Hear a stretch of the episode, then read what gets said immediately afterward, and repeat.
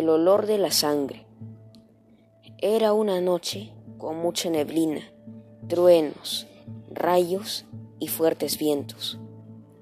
Allí estaba yo, caminando con frío intenso hacia el bosque para buscar leña y calentarme con una fogata. El camino era oscuro, casi no veía nada. Me guiaba de los árboles grandes que hacían juntos una tenebrosa sombra que a veces hubiera deseado no verla. Me adentré en el bosque buscando un árbol al que mi vieja y desgastada hacha pudiera cortar.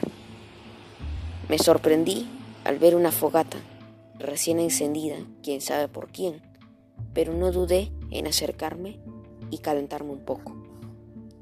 En ese instante, al poner mis manos cerca del fuego, vi una sombra de un color que ninguna sombra tiene.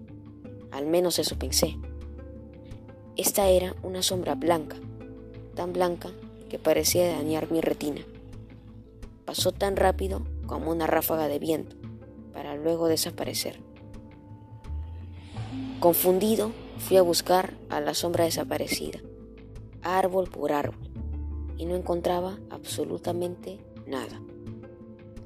Entonces, a lo lejos, escuché un sonido, un sonido ronco y tenebroso como una canción del infierno. Mi instinto me decía que debía alejarme, pero otra vez mi insana curiosidad me hizo acercar cada vez más al lugar de donde provenía esa horrenda melodía. Y al ver esa escena donde el color rojo estaba presente parecía formar pequeños riachuelos en el suelo, comencé a correr desesperado, con el corazón en mi boca, sin dirección alguna, con el temor de que esas criaturas me hayan visto o escuchado. De pronto perdí el equilibrio, dándome un golpe tan fuerte en la cabeza que me hizo perder el sentido. Cuando desperté, aún mareado, pude reconocer la sombra blanca que había llamado mi atención. Ya no era una, sino seis, y el blanco ahora tenía grandes manchas rojas, oscuras, y el olor me recordaba a ese pobre viejo de la carretera. Esas sombras me rodeaban y pude divisar que tenían ojos con una extraña expresión entre ira y deseo, mientras que la melodía de fondo aquella que había escuchado, provenían de sus labios. No sabía quiénes eran esas espantosas criaturas que miraban con avidez la sangre que emanaba de mi cabeza, y pareciendo que el solo verla y olerla les despertaba placer, mientras que el sonido, ese sonido del infierno, cada vez era más fuerte.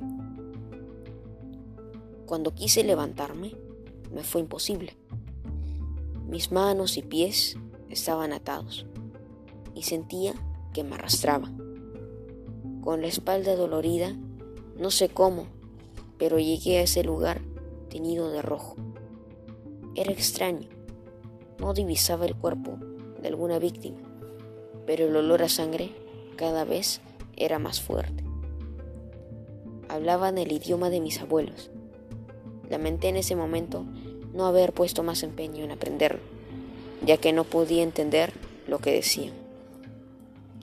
De pronto, unas gruesas y espesas gotas cayeron en mi frente.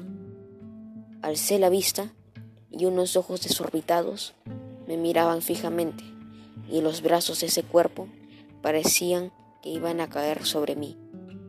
Era la víctima que había sido colgada para que se desangre. Comencé a llorar desconsoladamente, pero ellos parecían no escucharme. Me acordé en ese instante, como hacen la mayoría de personas, de aquel ser supremo que creen que les protege y traté de pedir perdón por todos los actos que había cometido en mi vida. No podía recordar ninguno que mereciera tan atroz muerte, porque hasta ese anciano que atropellé en la carretera yo lo había salvado de una cruel agonía. Era un vagabundo, pensé. Tarde o temprano iba a morir. tal vez hasta de hambre. Mejor yo le había dado una muerte instantánea. Después de salir de ese oscuro recuerdo, volví mi vista hacia esas criaturas, pero extrañamente se estaban alejando y corrían como si alguien los estuviera persiguiendo. Me sentí salvado. Solo faltaba que la noche terminara y algún lugareño me rescatara. Tan seguro estaba que blasfemé y le dije al Dios de ustedes que Él no me había salvado, sino la buena fortuna que siempre me ha acompañado. A lo lejos escuché un ruido, un ruido de la noche, agudo y profundo. Lamenté no haber intentado desatarme. Cuando me di cuenta de ese error, mi suerte ya estaba echada. Unos lobos me miraban salivando sin cesar, quizás atraídos por ese olor al que ya me había acostumbrado. Mis súplicas no iban a ser escuchadas, así como las súplicas del pobre viejo que dejé morir en la carretera.